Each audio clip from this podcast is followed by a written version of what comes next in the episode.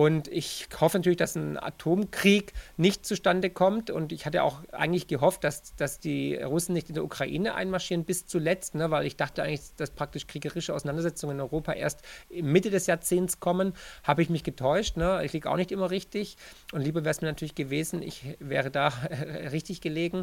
Und dahingehend muss ich sagen, ähm, die Chancen sind höher als je zuvor. Herzlich willkommen zu einem Interview hier auf dem Büchercheck-Kanal. Und heute mit dabei ist Marc Friedrich. Herzlich willkommen. Ja, hallo, danke für die Einladung.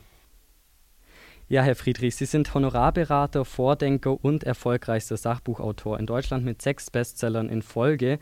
Und auch Ihr letztes Buch, Die größte Chance aller Zeiten, war ja das erfolgreichste Wirtschaftsbuch 2021. Also die Buchvorstellung dazu findet ihr übrigens hier in der Infokarte verlinkt. Und Sie schreiben ja auch schon an Ihrem siebten Buch zum Thema Bitcoin und zwar mit dem Titel Die größte Revolution aller Zeiten, warum unser Geld stirbt und wie Sie davon profitieren. Heute soll es aber mal um Ihr letztes Buch gehen und darin sagen Sie ja im Endeffekt den Systemcrash voraus. Wenn wir das Ganze jetzt mal in der Beziehung zur Ukraine-Krise und auch mit dem Fourth Turning sehen, äh, also mit dieser Fourth Turning-Theorie, die Sie in Ihrem Buch beschreiben, also im Endeffekt, dass wir uns jetzt an einem Zykluswechsel ähm, befinden, wie sehen Sie dann momentan die Entwicklungen in der Ukraine und vor allem auch, wie hängt das Ganze mit der Fourth Turning Theorie zusammen und auch mit einem möglichen Systemcrash? Ja, also vorab erstmal, ich denke mal, das Buch war so erfolgreich wegen Ihrer Besprechung, hat mir großartig gefallen, aber Spaß beiseite. Ähm, es passt leider wie die Faust aufs Auge, weil wenn man das Force Turning sieht oder die, Zyklen generell, und ich habe ja versucht, diese ganzen Zyklentheorien, also Kontratjev-Zyklus, Geldzyklus, Machtzyklus, aber auch dieses Force Turning Generationenzyklus ähm, verständlich zu übersetzen und mal zu vereinigen als ein großes Bild, als ein großes Puzzleteil, dann muss man leider sagen, wir sind mittendrin statt nur dabei, weil ähm, nach dieser Schuldenblase kommt ja dann diese äh, Inflation, die sozialen Verwerfungen, soziale Unruhen und leider auch Krieg, weil wenn ein altes Geldsystem stirbt. Und wir hatten ja jetzt das Bretton Woods-System, wir hatten den US-Dollar als Weltreservewährung und er ist definitiv auf dem absteigenden Ast, genauso wie die Vormachtstellung ähm, des Hegemonen USA. Dann sieht man ja, dass neue Länder, neue Währungen kommen und wir sehen ja, dass zum Beispiel Saudi-Arabien sagt, wir machen auch Ölgeschäfte nicht mehr im Petrodollar, sondern in Euro. Oder Russland sagt, wir möchten jetzt äh, für Gas, Öl oder auch Kohle möchten wir Rubel oder Gold oder bei befreundeten Staaten sogar Bitcoin. Und wir sehen einfach, wie wir hier gerade diese, diesen Kipppunkt der Geschichte erleben, wie ein altes Geldsystem stirbt, ein neues kommt und es geht immer einher leider mit Verwerfungen und auch mit kriegerischen Auseinandersetzungen. Ähm, das geht leider nicht irgendwie ähm, ja, spurlos an einem vorbei und die Kollateralschäden sind groß und darauf muss man sich einfach mental, aber auch monetär äh, vorbereiten, einstellen und es wird noch viel, viel volatiler und Auslöser war natürlich 2008 die Finanzkrise und Corona war sozusagen der erste Knackpunkt dann äh, vor zwei Jahren. Wenn Sie jetzt gerade sagen, es wird noch volatiler, was äh, denken Sie, was kommt da dann noch alles auf uns zu oder was könnte noch alles kommen? Wenn man in den Rückspiegel der Geschichte schaut, dann ist es einfach so, dass natürlich die Inflation, die Vernichtung der Kaufkraft weiter voranschreiten wird. Wir sehen noch mehr Inkompetenz, das Peter-Prinzip, der Dunning-Kruger-Effekt in der Politik sehen wir ja tagtäglich, vor allem in Deutschland. Ne? Wir haben jetzt Sozialisten äh, an der Macht. Wir sehen natürlich auch dass wir die spätrömische Dekadenz sehen, dass natürlich dann irgendwie ähm, gendern oder Vogue sein, beziehungsweise vegan sein oder ähm, dritte Toilettentür wichtiger wie Zukunft, Ernährung und Sicherheit, ja, wo es eigentlich jeden äh, ja, äh, betrifft eigentlich. Ne? Und ähm, all das wird leider noch zu mehr Turbulenzen führen. Und ich hatte ja auch dann geschrieben oder erwartet, dass es kriegerische Auseinandersetzungen auch auf dem europäischen Kontinent geben wird. Dass es dann so schnell ging, hätte ich auch nicht erwartet. Aber wie gesagt, ähm, diese Dynamik, diese Eskalation ist leider im vollen Gange und deswegen würde ich mich aufs schlimmstmögliche Szenario vorbereiten. Vielleicht sogar, dass es einen größeren Krieg geben könnte, obwohl wir es noch nie in unserer Lebzeit gesehen haben, heißt aber nicht, dass es nicht passieren kann. Und ich glaube, die Chancen dafür sind leider so hoch wie noch nie. Das wäre jetzt äh, schon direkt meine nächste Frage gewesen. Droht uns jetzt der dritte Weltkrieg oder vielleicht sogar ein Atomkrieg? Wie da Ihre Einschätzung? ja, ich will nichts unausgeschlossen lassen, so fatalistisch es auch klingt, aber wenn man realistisch der ganzen Sache mal äh, in die Augen schaut, dann muss man einfach erkennen, dass beide Seiten sich nicht schenken, dass da gestichelt wird seit Jahren, ähm, dass jetzt natürlich auch provoziert wird Und ich hoffe natürlich, dass ein Atomkrieg nicht zustande kommt. Und ich hatte auch eigentlich gehofft, dass, dass die Russen nicht in der Ukraine einmarschieren bis zuletzt, ne? weil ich dachte eigentlich, dass praktisch kriegerische Auseinandersetzungen in Europa erst Mitte des Jahrzehnts kommen. Habe ich mich getäuscht. Ne? Ich liege auch nicht immer richtig. Und lieber wäre es mir natürlich gewesen, ich wäre da richtig gelegen. Und dahingehend muss ich sagen, ähm, die Chancen sind höher als je zuvor. Als 1983 gab es mal auf dem US, äh, nee, auf dem russischen Radarsystem ein Atomangriff der USA, was leider, also zum Glück ein, ein Fehler im Computersystem war. Und der damalige russische General hat ähm, richtig gehandelt und nicht zum Gegenschlag ähm, appelliert, sondern hat gesagt, es muss ein Fehler sein. Und dem war auch so. Und es war 1983, da stand die, die, die Welt auch kurz vor dem Abgrund. Und jetzt haben wir auch ein Dilemma, aber diesmal wirklich, ähm, ja, auf der Hand. Ja, diesmal ist wirklich die Gefahr da, weil ähm, die NATO, aber auch natürlich Russland da jetzt verschiedene Linien überschritten haben und es kann ganz schnell eskalieren. Eine falsche Aussage oder eine False Flag Aktion und die Propaganda läuft ja auf Hochtun auf beiden Seiten und dann kann das Ganze natürlich explodieren. Was mich dann noch sehr interessieren würde, ähm, wie informieren Sie sich da eigentlich? Also jetzt vielleicht, wenn wir mal speziell die Ukraine-Krise hernehmen, ist das dann so ein Mix aus Mainstream-Medien und alternativen Medien oder wie bilden Sie sich da Ihre Meinung? Äh, tatsächlich, äh, da muss ich tatsächlich sagen, Herr Werner, äh, ich schaue mir die Mainstream-Medien an und erwarte dann immer das Gegenteil. Und leider ist es so, wenn ich dann das Gegenteil erwarte, ist es meist auch so. Es dauert dann ein paar Monate, aber dann wird sozusagen aus der Realität, die uns ähm, kommuniziert wird, genau das Gegenteil, dass es eigentlich eine Lüge war oder nicht gestimmt hat.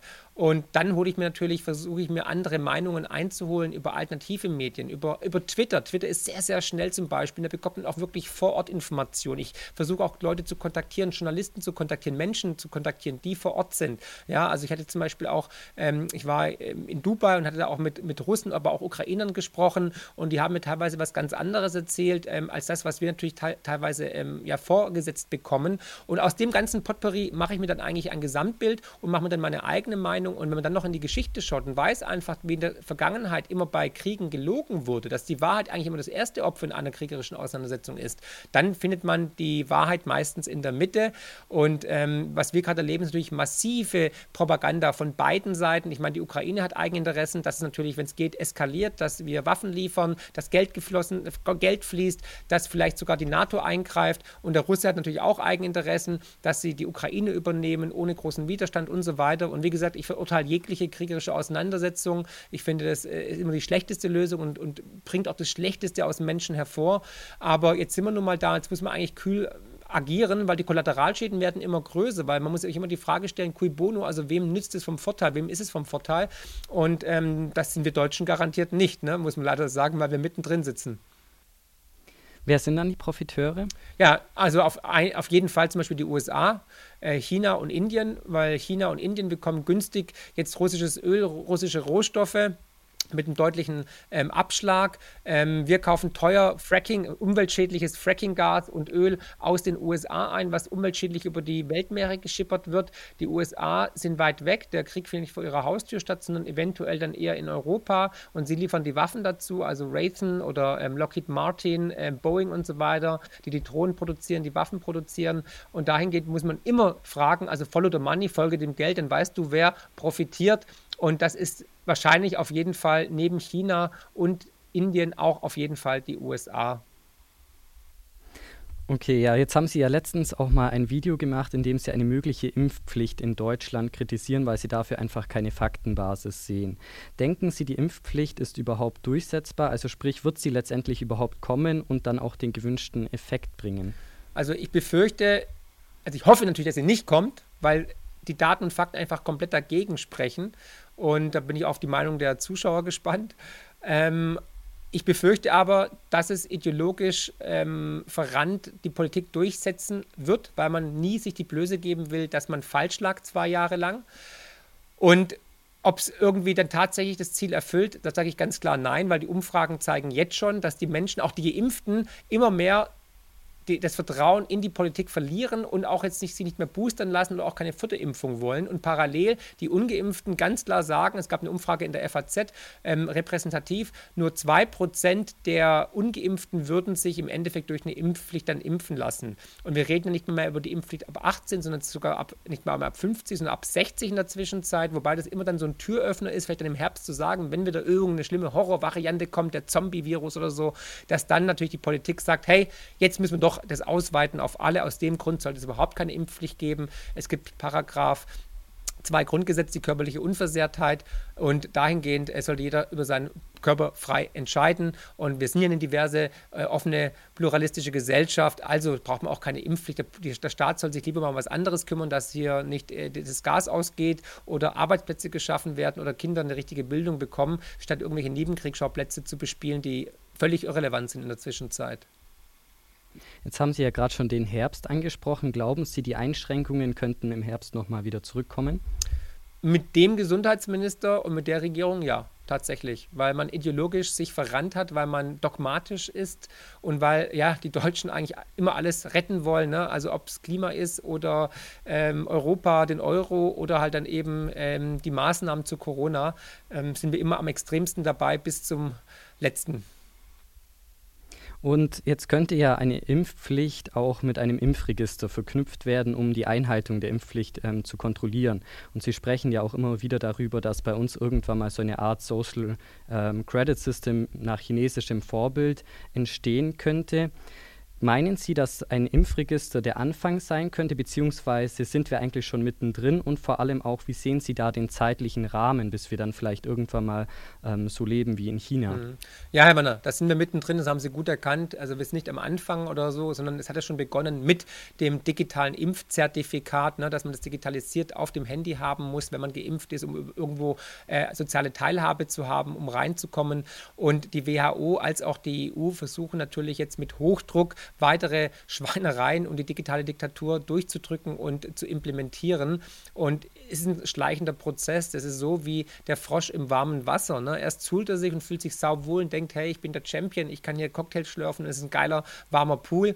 Und dann wird es immer heißer und dann ist es halt irgendwann zu heiß, dann verbrennt er und kommt nicht mehr raus. Und leider sind wir die Frösche und das Wasser, das brodelt langsam schon verdächtig und gefährlich. Und dahingehend ähm, vom Zeitfaktor, denke ich mal, sind wir schon relativ weit fortgeschritten, auch mit dem digitalen Geldsystem. Das heißt, ein, zwei, drei, vier Jahre wird uns das dann verkauft mit viel Pathos nach dem Motto, es ist nur zu eurer eigenen Sicherheit und zu eurem eigenen Nutzen.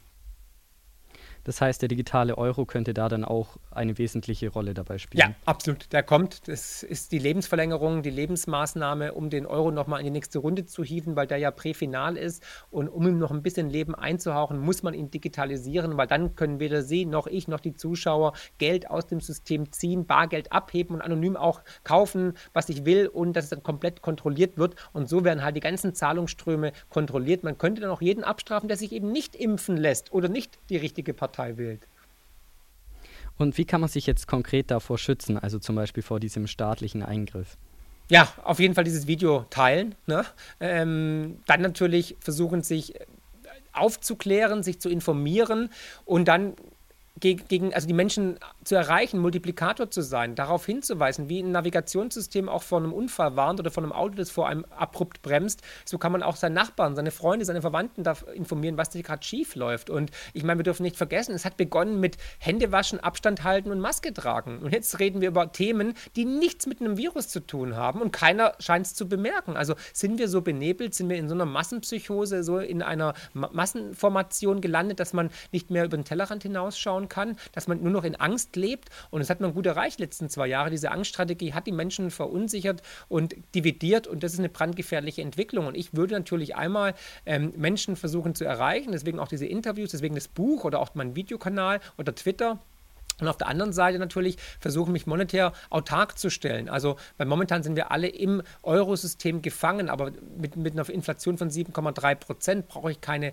äh, Gelder auf dem Konto liegen lassen. Da muss man jetzt aktiv werden und das Geld in Zwischenspeicher packen. Also ähm, schützend vor dem Kaufkraftverlust durch die immense Inflation, verursacht durch eine unfähige Politik, aber auch durch die Notenbank, dass man jetzt Wertspeicher schafft, wie zum Beispiel durch Natur, durch die Mathematik limitierte Werte, Gold, Silber, aber auch Diamanten kann man noch ich, ich, unterstreiche noch, anonym erwerben, ohne dass der Staat ähm, Zugriff drauf hat. Und wie lange das noch geht, weiß man nicht. Man hat es schon massiv beschränkt in den letzten Jahren und irgendwann werden es wahrscheinlich die Sozen in Berlin auch komplett verbieten, weil sie einfach die komplette Kontrolle wollen, weil man darf nie vergessen, Sozialisten brauchen immer das Geld der anderen, weil sonst gehen sie bankrott, weil sie selber nichts erwirtschaften. Jetzt äh, sehen Sie ja auch Bitcoin als eine mögliche Lösung oder Sie sind da ja auch ein sehr großer Freund davon und bezeichnen in Ihrem, ja, genau, äh, und Sie bezeichnen ja in Ihrem Buch auch Bitcoin als die größte Investmentchance unserer Lebzeit und die größte sozioökonomische und gesellschaftliche Revolution aller Zeiten. Ähm, jetzt meine Frage, es kommt ja oft ähm, von den Kritikern dann ähm, der Einwand, wenn man Bitcoin als Zahlungsmittel verwenden würde, dann wäre das viel zu volatil, also das würde viel zu sehr schwanken. Was sagen Sie dazu? Ja, ist immer so bei einem ähm, neuen Investment oder bei einem neuen Geldsystem, dass es erstmal seinen Weg finden muss. Das Schöne ist ja, der Euro ist ja nur volatil nach unten und der Bitcoin ist ja wenigstens auch volatil nach oben. Ja? Ähm, und die Volatilität halte ich gerne aus, weil ähm, Bitcoin war in den letzten zehn Jahren das erfolgreichste Investment, hat mehrere Millionen Prozent Rendite gemacht. Das kann ich vom Euro nicht behaupten. Ne? Der ging immer nur Richtung Süden. Wenn ich ihn gegen Gold vergleiche, seit Einführung des Euros, haben wir 95 Prozent an Kaufkraft verloren gegenüber Gold. Und Gold ist, denke ich mal, ein Maßstab, ein Parameter, auf den wir uns alle einigen können. Also habe ich eigentlich immer nur verloren mit dem Papiergeldsystem. Ich nenne es das Fiat-Betrugssystem. Und es ist ja sozialistisch äh, planwirtschaftlich organisiert durch die EZB. Und ähm, ja, der, der, der Bitcoin ist dezentral. Es ist genau das Gegenteil von unserem inflationären Geldsystem. Es ist deflationär, ist dezentral, ist grenzenlos und es ist eben keine demokratisch nicht legitimierte EZB notwendig, sondern es ist ein Code, ein mathematischer Code. Da muss sich jeder Zuschauer fragen, wem vertraue ich mehr? Ähm, der Mathematik, einem Naturgesetz oder einer nicht demokratischen ähm, Lagarde, die sogar noch vorbestraft ist wegen Geldwäsche. Ja? Also da ähm, ist für mich die Antwort eigentlich de facto klar. Und natürlich ähm, wird der Euro in die Binsen gehen, wird uns weiter verarmen lassen. Und der Bitcoin ist der einzige Safe Haven, den ich habe, der auch grenzenlos ist und der nicht zensiert werden kann. Und deswegen ist es die größte Investmentchance. Und ich kann nur jedem ähm, Abonnenten von Ihnen, Herrn Werner, sagen, dass man auf jeden Fall Bitcoin als Beimischung im Portfolio haben sollte, ob ich mich damit auskenne oder nicht. Aber das nächste Geldsystem wird digital sein. Und ähm, in der Hoffnung, dass natürlich der Bitcoin wird und nicht der digitale Euro. Und da sollte man einfach einen Fuß in der Türe haben mit einem System, was außerhalb des Bankenkreislaufes ist. Jetzt gab es ja bei Ihnen auf dem Kanal auch letztens ein Video, wo es darum geht äh, oder ging, im Endeffekt, ob der Bitcoin vielleicht möglicherweise irgendwann mal verboten werden könnte. Wie ist da Ihre Meinung dazu? Sehen Sie die Gefahr oder meinen Sie, da wird es dann immer noch einen Schwarzmarkt dafür geben? Also, äh, dass er verboten werden kann, sehe ich durchaus. Ne? Problem ist natürlich auf der einen Seite, dass man ein dezentrales System nicht verbieten kann. Da kommt jetzt der Schwarzmarkt. Das heißt, es ist ein Peer-to-Peer. -Peer ähm, Cash-System. Das heißt, ich kann direkt ohne Bank, ohne äh, ähm, Staat direkt mit anderen Menschen den Bitcoin austauschen, kann bezahlen, kann ihn äh, versenden und braucht nicht die Erlaubnis einer EZB, einer Bank oder eines Staates. Deswegen kann man Bitcoin de facto nicht verbieten. Man kann natürlich Regularien einführen, man kann es vielleicht in einzelnen Staaten verbieten. In China hat man es jetzt verboten zum x-ten Mal, aber siehe da, um die Kapitalverkehrskontrollen zu umgehen, was machen die Chinesen? Sie kaufen Bitcoin ne, auf dem Schwarzmarkt, Peer-to-Peer -Peer, oder melden sich halt dann über, auf, über eine japanische oder koreanische Börse an. Geht auch irgendwie alles. Also der Mensch ist sehr erfindungsreich, wenn es darum geht, Alkoholverbote oder auch Goldverbote oder eben vielleicht ein Bitcoin-Verbot zu umgehen. Da darf man den Menschen und seine Kreativität nicht unterschätzen und das macht mich sehr, sehr positiv. Jetzt habe ich noch zwei ähm, Kritikpunkte, was oft von Bitcoin-Gegnern äh, genannt wird. Einmal, dass es einen sehr hohen Stromverbrauch hat und nur von Kriminellen genutzt wird. Was sagen Sie dazu? Also, soviel ich weiß, die EZB verwendet noch keinen Bitcoin. also, aber kann sich ja ändern. Nein. Was wollen Sie jetzt damit sagen? ähm, nee, es ist so tatsächlich, es ist Framing. Ne? Also man hört ja immer negative Nachrichten zu Bitcoin, der Stromverbrauch, äh, nur Verbrecher verwenden es zur Steuerhinterziehung. Und wenn das in den Nachrichten kommt, dann muss man immer genau das Gegenteil machen oder hellhörig werden und sich dann gerade deswegen mit Bitcoin beschäftigen. Und dahingehend, ähm, all diese Vorteile, all dieses Framing äh, wurde immer wieder ad acta gelegt und mit Gegenbeweisen sozusagen ausgehebelt weil äh, mit, mit Papiergeld oder auch mit dem Euro wird viel mehr ähm, Schindluder getrieben oder Kriege sogar finanziert aktuell als mit dem Euro, oder mit dem Bitcoin, Entschuldigung, als mit dem Bitcoin. Und ähm, Genau, also nur ein ganz kleiner Teil wird tatsächlich für kriminelle Machenschaften äh, verwendet, hat sogar die Bundesbank in der Zwischenzeit zugeben müssen. Das gleiche gilt auch für Gold. Also das meiste Geld, was die Mafia verwendet oder auch irgendwelche Kriegsverbrecher, sind tatsächlich Dollar oder Euro oder halt Papierwährungen oder halt Notenbankwährungen. Der Stromverbrauch, ja, der ist hoch, aber dafür habe ich auch die Sicherheit des Netzwerkes. Aber er ist nicht so hoch wie unser jetziges Geldsystem. Unser jetziges Geldsystem verbraucht so viel Energie. Die ganzen Banken, die Tag und Nacht leuchten. Die Druckerpresse der EZB, die seit Jahren permanent am Laufen ist, ja, dann natürlich die ganzen Verrechnungseinheiten, die Computerprogramme, die unterschiedlichen nicht kompatiblen Programme der Banken, die Werttransporte, die Geldtransporte, die, die, die also alles, also der, das, das, jetzige Geldsystem braucht ein Vielfaches vom, vom, vom Bitcoin. Und Bitcoin ähm, animiert ja die Miner dazu, umweltfreundliche Ressourcen zu verwenden, weil die eine intrinsische Motivation haben, möglichst günstige Energie zu haben, damit der Profit für den gefundenen Bitcoin möglichst hoch ist, die Marge. Und natürlich die günstigste Energiequelle ist natürlich Solar, äh, Geothermie, Wasserkraft und so weiter. Und deswegen sieht man jetzt schon, dass über, nachweislich über 50 Prozent der verwendeten Energie regenerative, erneuerbare Energien sind für Bitcoin. Das kann das EZB ähm, nicht behaupten. Das bedeutet, die Mining-Stationen sind an Wasserfällen, sind in Island und so weiter. Der weltgrößte Miner sitzt in Island. Warum? Weil da kommt die Energie kostenlos aus dem Boden. Und selbst ExxonMobil, einer der weltgrößten Ölproduzenten, hat jetzt gesagt, hey, wenn wir bei der Ölförderung dieses Gas, was ja entweicht, wenn wir das ähm, verwenden fürs Mining, macht es ja mehr Sinn, als wenn wir sie verbrennen. Momentan verbrennen die das. Ne? Pure Energie wird einfach verbrannt, damit es weg ist. Und das wird jetzt in Zukunft unter anderem wahrscheinlich auch in Deutschland und Nordsee verwendet, um Bitcoin zu meinen. Das heißt, die haben doppelt Profit. Macht mich sehr bullisch, was das angeht, was die ExxonMobil-Aktie angeht. Ja, sehr interessanter Tipp Gerne. hier noch am Ende. Ähm, und zwar äh, schreiben Sie ja in Ihrem Buch auch, dass man die Blockchain-Technologie auch dazu nutzen könnte und mit künstlicher Intelligenz dann im Endeffekt Politiker überwachen könnte.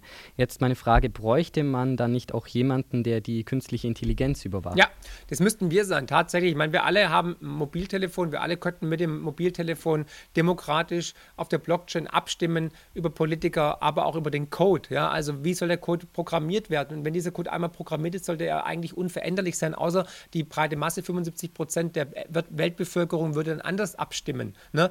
Also da ist noch ein weiter Weg, gebe ich zu. Aber wir werden jetzt solche technologischen äh, Sprünge machen in den nächsten Jahren, ähm, die wir zuvor nicht in 100 Jahren gesehen haben. Das heißt, äh, wir werden uns auf eine komplett neue technologische Plattform katapultieren, weil wir einfach exponentielles Wachstum sehen. Und das macht mich sehr, sehr positiv. Und ich glaube auch irgendwann werden wir die, die Hoheit über unsere Daten Daten haben. Da können wir Geld verdienen mit unseren Daten. Momentan verdient nur Apple, Amazon, Facebook, Instagram mit unseren Daten Geld und in Zukunft sollten wir damit Geld verdienen, sodass auch jeder Bürger dann eigentlich eine Art bedingungsloses Grundeinkommen hätte und auf dem Handy einen Regler hat und sagt, okay, ich gebe meine Daten preis, weil ich brauche Kohle oder ich sage, ich will komplette Privatsphäre, ich brauche kein Geld.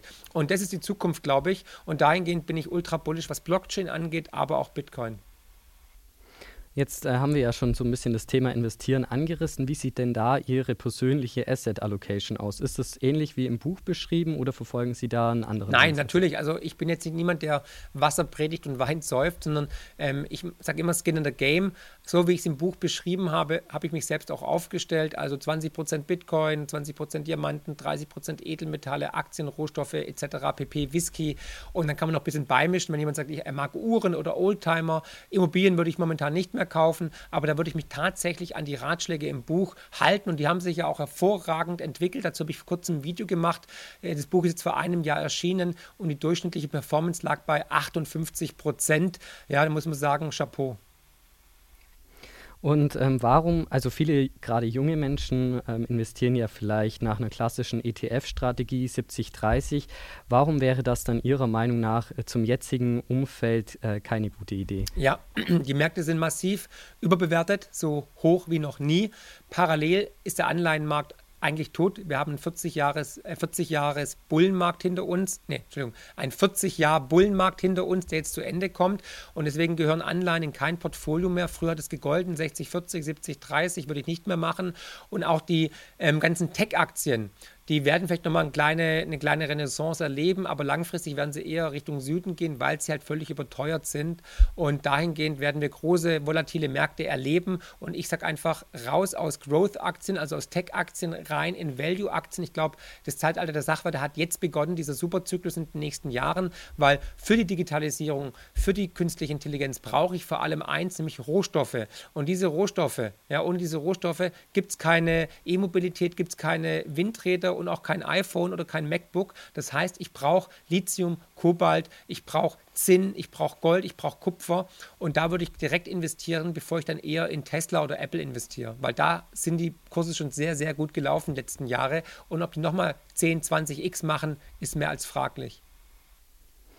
Genau, vielleicht das äh, hätte ich, glaube ich, noch genauer erklären müssen. Also mit 70, 30 habe ich jetzt nicht Anleihen gemeint, sondern so 70 äh, Prozent MSCI World ah, und 30 Prozent ja. oh. MSCI Emerging Market dann, zum Beispiel. Dann sage ich noch was dazu, genau. Also weil ähm, 65 Prozent des MSCI ist USA-lastig. Das heißt, man hat eigentlich ein Klumpenrisiko. Man hat gar kein diversifiziertes Weltportfolio, wie es einem immer vorgemacht wird, sondern alle Welt investiert eigentlich in Apple, Tesla und Microsoft. Und dieses Klumpenrisiko würde ich jetzt nicht machen. Also auch dahingehend wieder der Rat gegen den Mainstream Mainstream zu sein, ähm, genau das Gegenteil zu machen, was die breite Masse macht, antizyklisch zu handeln, nämlich dann eher in, in, in Rohstoffe zu investieren oder vielleicht sogar in Emerging Markets.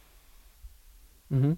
Und was für Empfehlungen haben Sie dann vielleicht konkret an junge Menschen, die momentan nicht so viel Geld zum Investieren haben? Also, jeder kann mit 25 Euro pro Monat einen ETF oder Fondssparplan starten. Das heißt, 25 Euro, das heißt halt ein paar weniger Zigaretten oder weniger Cocktails trinken in der Bar oder weniger ausgehen. Sollte man auf jeden Fall machen. Und da würde ich tatsächlich Rohstoffe, also durch die Natur, durch die Mathematik limitierte Werte investieren. Minenaktien im Uranbereich, im Gasbereich, Kohle, ähm, äh, Gas ist stark gestiegen, aber auch ähm, ähm, Ölaktien werden gut laufen, Metalle und so weiter. Dann Bitcoin kann man schon ab 5 Euro investieren. Ne? Also ein Bitcoin sind 100 Millionen Satoshi, damit kommt man halt ein paar tausend Satoshi und gut ist und kauft die jeden Monat. Dann würde ich auch Gold, Silbermünzen kaufen, anonym. Das heißt, man geht zu einem Händler, legt Geld auf den Tisch und bekommt eine Silbermünze oder eine kleine Goldmünze. Auch eine, eine Silbermünze kostet gerade 25 Euro und eine ein Zehntel Goldmünze, also knapp 3 Gramm kosten momentan knapp 45, 50 Euro.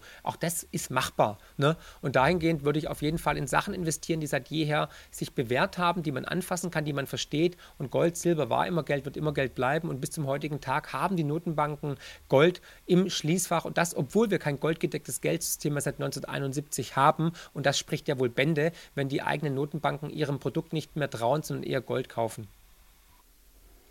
In Ihren Videos und auch in den Büchern geht es ja viel um das Thema finanzielle Intelligenz. Jetzt konkret die Frage, die sich vielleicht der eine oder andere junge Mensch auch stellt, wie wird man reich bzw. finanziell unabhängig?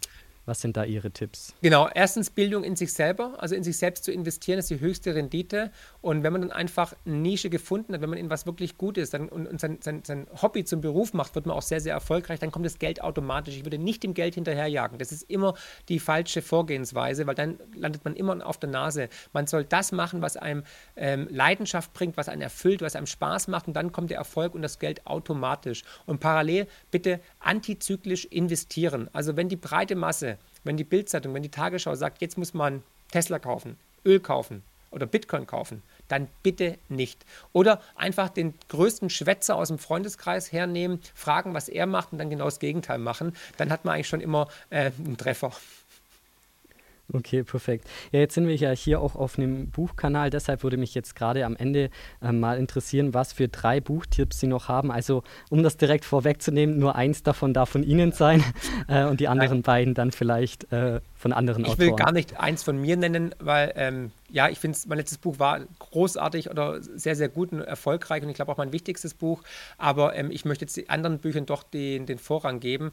Der Todestrieb des Sozialismus finde ich ganz gut äh, von Igor, ich kann den Namen nicht aussprechen, irgendein Russe, der einfach erklärt, warum Sozialismus seit 4000 Jahren eigentlich besteht und immer scheitert. Den würde ich auf jeden Fall empfehlen. Dann, wir haben schon drüber gesprochen, The Fourth Turning, das ist ähm, Neil Howe und Strauß, sein Kollege, ähm, gibt es leider nicht auf Deutsch oder noch nicht auf Deutsch. Und dann finde ich sehr, sehr gut auch äh, von Ray Dalio, ähm, was jetzt erst erscheinen wird auf Deutsch, aber was auf Englisch schon ähm, vorhanden ist. Ähm, Weltordnung, die neue Weltordnung, glaube ich, heißt es auf Deutsch. Ne? Müssten mal gucken. Ähm, Sie können sie einblenden. Das sind die drei Bücher. Wenn man die drei gelesen hat, dann weiß man eigentlich, wohin die Reise geht. Mit meinem vielleicht noch, wer das will. Und ähm, dann kann man sich wirklich vorbereiten und kann auch dementsprechend wirklich in die Zukunft schauen, auch sein Vermögen so strukturieren, dass man in diesem Vermögenstransfer nicht unter die Räder kommt, sondern sogar profitiert, weil wer jetzt die richtigen Weichen stellt, wer jetzt die richtigen Entscheidungen trifft, der wird auf Jahrzehnte, auf Jahrhunderte, auf Generationen wahrscheinlich Vermögen schaffen oder erhalten. Und wer nichts macht, der wird leider viel Vermögen verlieren und untergehen. Das ist leider jetzt eine einmalige Situation in unserer Lebzeit. Und dahingehend sollte man auf jeden Fall jetzt da Bücher lesen und sich informieren, weil das wird sich auf Jahrzehnte auswirken.